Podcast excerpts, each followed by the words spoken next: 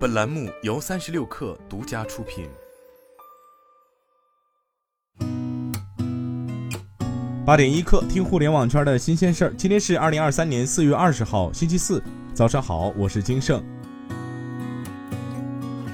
三十六氪获悉，滴滴自动驾驶货运 Cargo Bot 首次亮相上海车展。Cargo Bot 负责人韦俊清博士表示，Cargo Bot 打造了一款适合大宗货运的混合无人化解决方案。该方案让 Cargo Bot 面对复杂场景的处理能力提升了五十倍，核心的安全指标提升了二十倍，同时能有效降低风阻，减少百分之五至百分之十的能源消耗。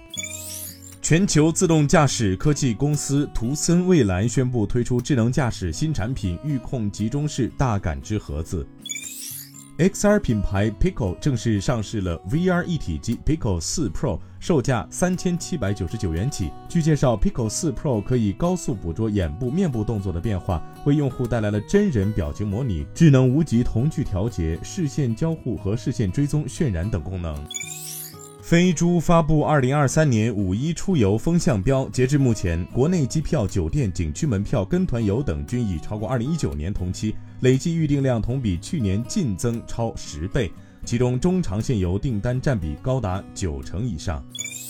据报道，半导体消息人士称，台积电今年的营收可能出现个位数下滑，但下一代 iPhone 的芯片订单将是决定台积电能否实现其二零二三年收入适度增长目标的关键。日本神奈川县横须贺市宣布，将从今天起在政府业务中尝试采用人工智能聊天软件 ChatGPT。正式职员和部分非正式职员共约四千人，可在约一个月内使用。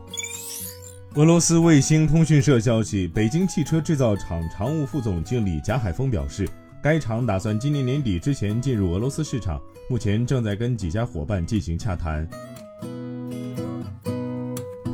今天咱们就先聊到这儿，我是金盛八点一刻，咱们明天见。